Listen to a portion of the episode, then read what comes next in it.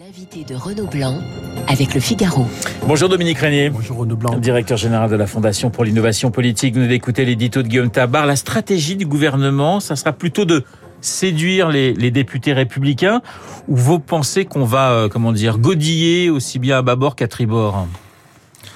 Évidemment, je, je, je, je l'ignore, mais le, le, la NUP euh, s'engage vers un acte euh, radical qui est la, Oui. La, motion de, défiance, comme ils disent, euh, avant toute euh, activité législative. Donc ça, signifie qu'il y a euh, une position a priori des 151 députés regroupés dans cette coalition qu'est la NUP. Euh, et donc, on voit mal comment le, gouvernement, pourrait travailler avec ces 151 députés. Donc, inévitablement, ça amène le, pouvoir à chercher davantage, euh, je crois, des alliances avec la droite. Euh, D'ailleurs, je, ne sais pas comment la NUP peut tirer ces, ces marrons du feu dans ces conditions, parce que le premier grand texte apparemment qui va qui va être déposé, on le sait tous, c'est la loi sur le pouvoir d'achat. On voit mal comment une coalition de gauche pourrait ne pas voter ce texte. Est-ce que la NUP ne le votera pas? Alors, elle peut. Il y a toute une série de, de positions intermédiaires portant sur les amendements. Mais enfin, si d'abord on vote contre le gouvernement et ensuite on se rallie au premier de ces textes euh, c'est étrange. Si on vote contre ce gouvernement et que l'on rejette ce texte, quand on est une coalition de gauche, ça paraîtra également étrange. Je les trouve quand même pas, pas pour le moment dans une position très claire. Ça veut dire, Dominique Régnier, que cette motion de censure, donc, qui sera débattue aujourd'hui à l'Assemblée nationale, c'est pour vous une erreur stratégique puisqu'on sait qu'elle n'a aucune chance d'aboutir. Alors, d'une part, elle n'a aucune chance d'aboutir. Ensuite, euh, on ne peut pas euh, euh, aisément comprendre une opposition a priori euh, puisque par définition, il faut construire une politique gouvernementale et, qu'on ne la connaît pas euh, puisqu'il n'y a pas de majorité absolue.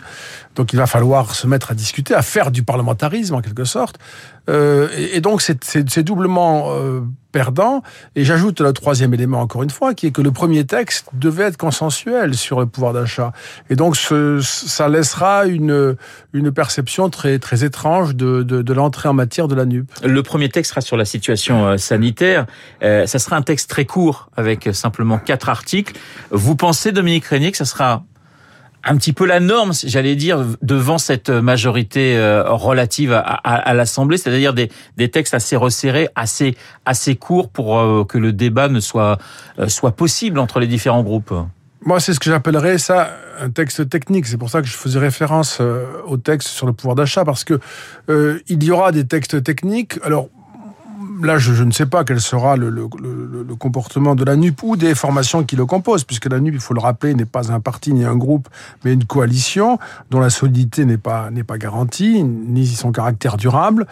Euh, cependant, moi, je serais là-dessus prudent parce que nous entrons dans une période, je crois que chacun l'a compris, où, à travers les événements euh, économiques, notamment le problème de l'inflation, sur l'énergie, sur les biens alimentaires, enfin sur tous les grands secteurs de nos existences, la crise internationale, la guerre, euh, la question climatique, euh, la canicule possible, la sécheresse qui pourrait s'ajouter à cela, la fébrilité du, du, monde agricole, on le voit euh, en Pologne, en Italie, aux Pays-Bas, euh, en Allemagne, on ne le voit pas encore en France, mais ce serait étonnant que ça ne vienne pas aussi. Enfin, il y a toute une série de raisons qui amènent à penser que le gouvernement va devoir plutôt faire face à des événements plutôt que dérouler son propre plan. Oui. Moi, je dirais attention parce que là, on est juste avant les vacances, donc il y a encore une initiative gouvernementale en quelque sorte qui a sa place.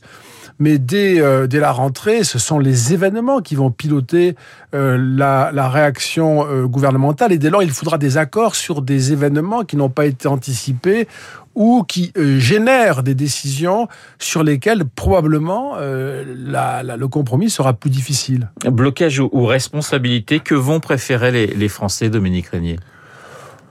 Je crois qu'ils ils préféreront la, la, la, la, responsabilité tant qu'ils auront le sentiment euh, que euh, leur intérêt euh, ne commence pas à être altéré en fait. C'est un peu ce c'est un peu le pari que fait la France insoumise en particulier. Hein. Cette idée que la situation sera intenable et qu'à la fin ceux qui pourraient ramasser euh, tirer les marrons du feu, eh bien, serait, en l'espèce la France insoumise, adoptant depuis le départ une position radicale. On va revenir sur sur la situation avec les déclarations ce week-end de, de, plusieurs ministres, mais euh, tout d'abord sur euh, sur le discours d'Elisabeth Borne de la semaine dernière. Comment vous l'avez trouvé, euh, très franchement, avec un petit peu de recul, Dominique Régnier, parce que tout le monde disait c'est la c'est la c'est la fosse au lion, grosso modo, euh, pour être un peu familier, elle va se faire bouffer. Finalement, les, les, commentaires ensuite des, des, des, des, observateurs de la vie politique disaient bah elle s'en est très très bien tirée.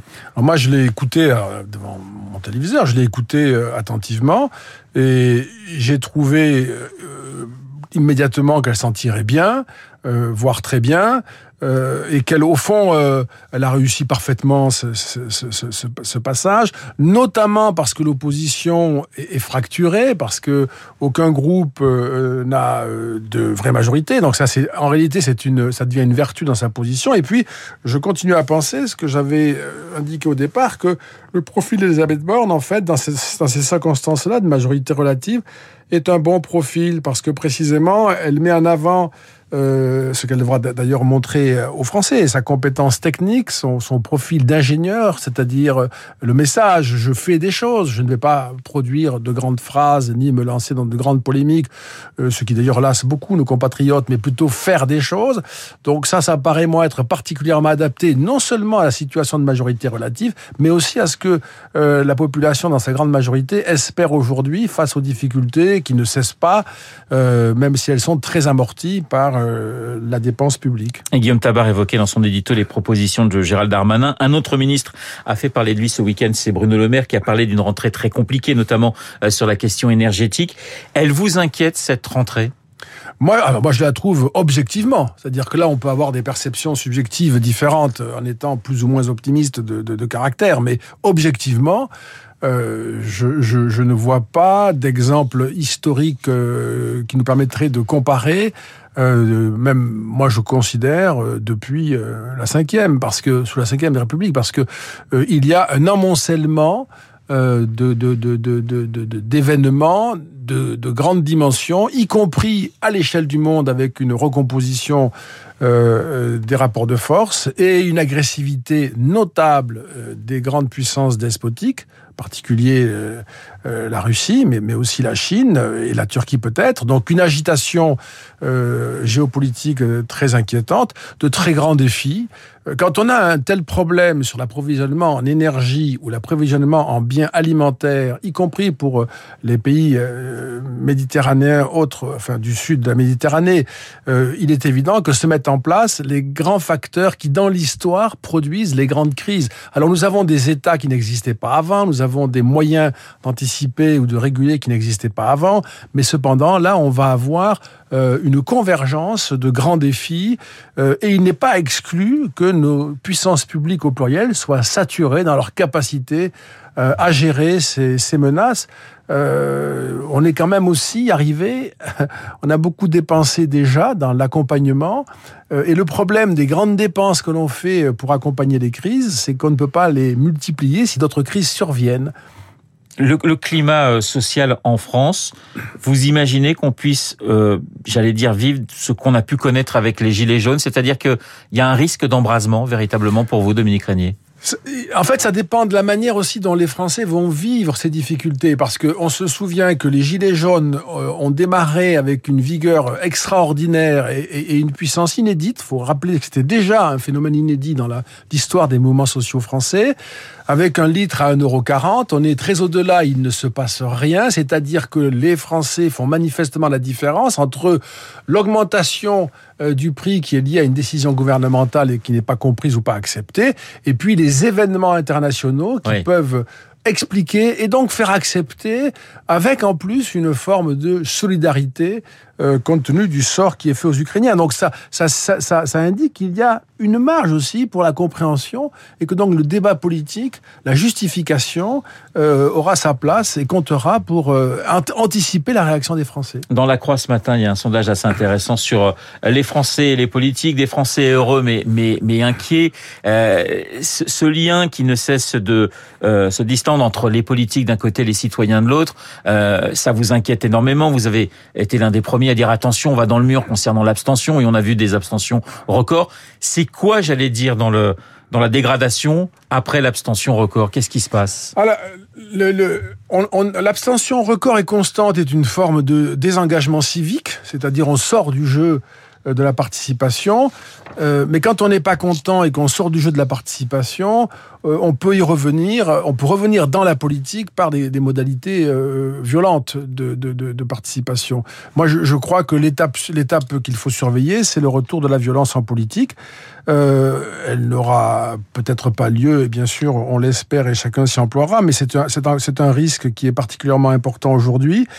Et, je, au fond, je, trouve que les indications euh, qui sont, ce matin, je, je, lisais grâce à vous le journal de La Croix et, et cette, euh, auquel je suis abonné par ailleurs, mais j'ai pas lu cette, euh, ce matin cette enquête qui est plutôt euh, contrasté sur l'état d'opinion des Français et qui donne des éléments de, relative de relative optimisme. Les Français sont plutôt heureux de vivre en France, mais l'avenir leur fait très peur. Oui, alors ça c'est un, une constante, ouais. c'est-à-dire bonheur privé, malheur public, c'est-à-dire les Français ont un sentiment plus favorable de leur propre situation que de celle de leur pays, mais surtout, surtout, euh, et, et, ça ne remet pas en cause l'intérêt de cette enquête dans, dans, dans, le journal la Croix, mais surtout, euh, il ne faut pas oublier que, comme vous venez de le rappeler, on sort d'une phase d'abstention sans précédent. On a vu des votes pour l'extrême gauche et l'extrême droite atteindre des niveaux euh, euh, inédits. Et tout ceci au terme d'une dépense publique sans précédent. C'est-à-dire qu'il a fallu dépenser énormément d'argent pour obtenir à la fin euh, un tel score pour l'extrême gauche, un tel score pour l'extrême droite et une abstention record. Donc il y a là quelque part un malaise extraordinairement palpable. Il est évident qu'on ne pourra pas maintenir ce régime de dépenses publiques.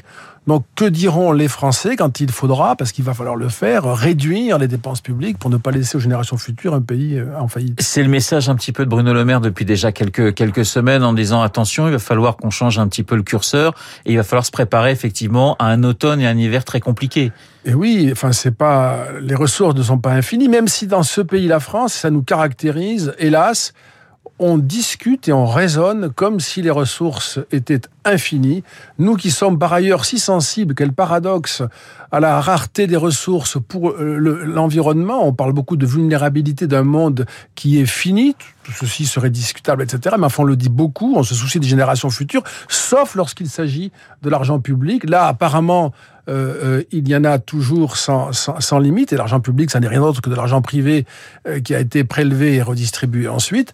Il n'y a plus ce sentiment de la fragilité, de la vulnérabilité des ressources, et pourtant, réellement, ces ressources sont limitées. Une dernière question. Il y a une semaine, on, on, on se posait des questions sur l'avenir à très court terme d'Elisabeth Borne. Vous pensez qu'elle est je ne demande pas un choix politique, mais quelle est la femme de la situation face à cette rentrée qui s'annonce très très compliquée Pour le moment, moi je, le redis, elle était vraiment le profil de la situation. Elle, elle, montrera ce dont elle est capable dans les, dans les mois qui viennent, mais il est assez probable que la, la, rentrée sera le vrai test pour, pour elle, pour sa capacité au fond à, à, à rester à Matignon euh, euh, et, et, pour la, la, capacité de la majorité actuelle relative à fabriquer une, une majorité durable. Merci Dominique Régnier d'avoir été ce matin mon invité, le directeur général de la Fondation pour l'innovation politique. Il est 8h30. Dans un instant, nous allons retrouver Augustin Lefebvre pour les...